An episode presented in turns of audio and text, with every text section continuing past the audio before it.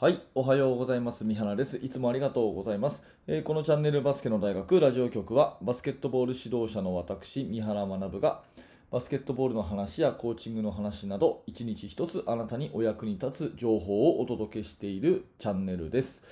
えー今日は4月の21日、えー水曜日ですね、えー皆様いかがお過ごしでしょうか？もう4月も週末、あ、ごめんなさい、月末ですね。月末ということで、え忙しくしている方多いと思いますが、今日も頑張っていきましょう。え今日の本題は何かというとですね、ミスの原因は大体仕組みであるというですね、まあ、バスケットボールの技術的な話というよりはもうちょっと広い意味でのですね、えー私が普段から考えている、えー取り留めのない話をさせてもらおうかなというふうに思います。まああの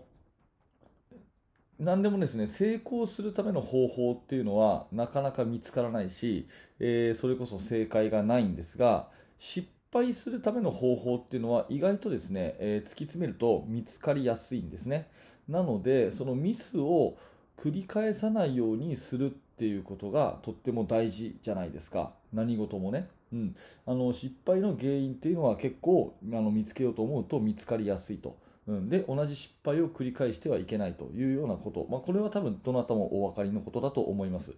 でさ今日はさらにそれを深掘りしてですねじゃあ失敗を同じような失敗を繰り返すのであれば誰がその責任があるのかっていうとですねそれは多くの場合誰それっていう人の個人ではなくてうんその失敗を起こさせている仕組みに原因があるっていうふうに私は思ってるんですね。えー、と例え話をした方が分かりやすいと思うので、えーこんな話をします。えー例えばですね、うんと A さんという人がいたとして、その人がついうっかり机の上にお金の入った財布を置き忘れちゃいましたと。ね、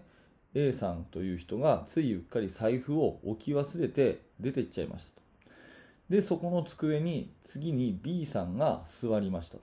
うん、で、見ると、おやおや、お財布が置いてあるぞというふうに、えー感じたとしますよね。で、周りに誰もいなかったので、B さんはついつい魔が差してお財布を持ってっちゃったという話。うん、えもう一回簡単に言うと、A さんはお財布を忘れていっちゃった。B さんはそれを見つけて持ってっちゃった。そういう話ですね。で、これ当然 B さんがですね、お財布持ってっちゃった。ね、お金を取っちゃった。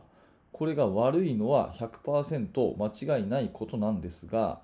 まあこれ例え話ですよ。別にその財布持ってっていいとか仕方がないとかっていう話じゃなくて、例え話として言ってるんですけども、この B さんを悪かったっていうふうに責めている以上は、同じミスが何度も起きるっていう、こういうことですね。うん、B さんが財布を持ってっちゃった、そんな悪いことと分かっててやっている、お前が悪いんだって言ってるうちは、その同じミス、同じ原因のミスは減らないっていうことです。まあ、くれぐれももう一回言いますけど、別にお財布持ってった窃盗した人を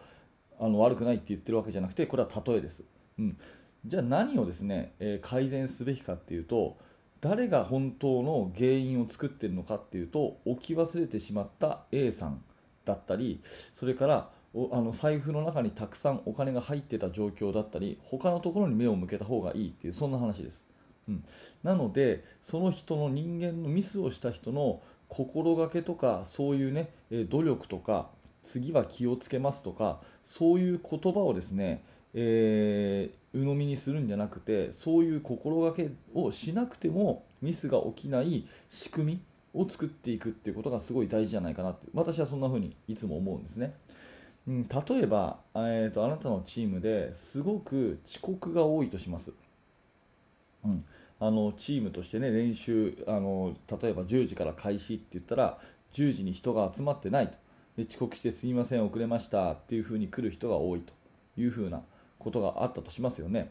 でそういうふうにした時に、ね、何やってんだって遅刻なんかしていいと思ってるのかって試合当日だったらお前同じように遅刻するのか、ね。えー、ダメだそんなんじゃなんていうふうに言って次から気をつけろよって。いうふうに言って、はい、分かりました、次こそは絶対しませんっていうふうに、人の心がけを責めてる時はですね、えー絶対その問題っていうのは改善されないんですね。じゃあ何をいじるべきかというと、その遅刻が多くても大丈夫という仕組みをいじる必要があるということですね。例えば、えー、具体的にはですね、遅刻をするときは絶対に、えー、先生に直接電話で伝えると。ね。で、それができなかった人が1人でもいたらですね、えー、練習その日の練習はしないっていう風な約束ごとにする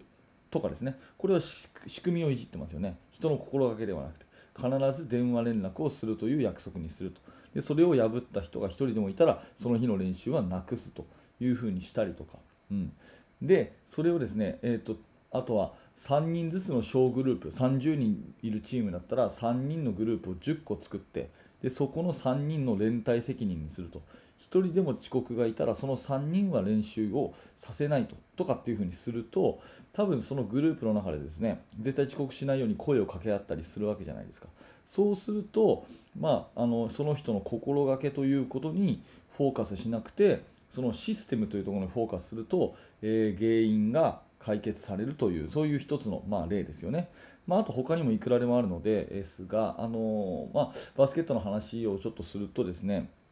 特に初心者の子に多いんですけど、えー、中学から高校からバスケット始めた子に多いんですけど強いパスが取れないとキャッチミスをするという時に、まあ、これ頑張れよとかですね、えー、なんとかついていけよとかですね、えー、もうちょっと練習しろよとかですねそういうことを言っているうちは絶対にそれは減らないと。うんじゃあ何をキャッチミスの原因なのかっていうところを考えたときに手の使い方をですね普通どういうふうにキャッチします？普通こう手をですね両手をパーにして、えー、横にこう右左の手を真横に置いてボールをキャッチする人が多いと思うんですけどこれだとキャッチミスするんですね。だからそうじゃなくて上下にして右手を上左手を下にしてワニの手のように縦にキャッチすると劇的にキャッチミスが減ります。そういうことを教えてあげると別に気合、根性、努力に頼らなくてもキャッチミスは減るということですね。でそれでもキャッチミスが多いと多分手のひらが突っ張りすぎなんですね、明らかに。だからボールを受ける瞬間に手を猫の手のようにしなさいって指導すると劇的にキャッチミスは減ります。うんまあ、こんな風にですね、まあ、例を挙げるときりがないんですが私がいつも思うのは何かこう人が失敗をしたという時に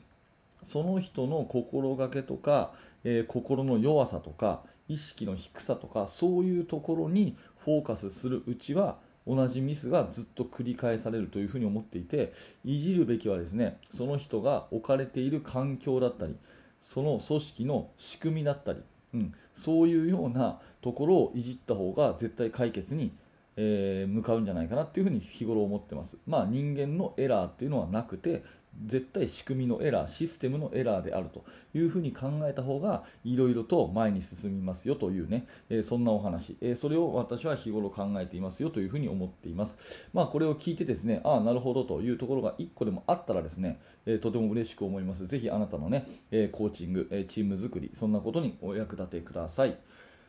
はい、ありがとうございました。え、このチャンネルではですね、え、いつもこんな感じで毎朝7時にお話をさせてもらってます。今日はバスケットの技術の話あまりしませんでしたけど、まあ、基本はバスケの話、戦術の話とかですね、そんなところをして、時々こういう、えー、気づきのヒントになるような、まあ、コーチングっていうんですかね、そういう話とか幅広くさせてもらっています。え楽しんでもらえたら嬉しいので、えもしよかったらチャンネル登録、え高評価のボタンを押していただいて、また明日の7時も楽しみにしてください。えー、バスケの大学研究所ではですね、えー、最新のチーム作りについていろいろな、えー、考え、ノウハウ、そして私が今現在進行形で考えていることをですね、えー、いろいろ発表させてもらっている楽しい間になっています。えー、見払いの質問も無制限でできたりしますので、興味のある方は説明欄から覗いてみてください。はい、最後までご清聴ありがとうございました。三原学でした。それではまた。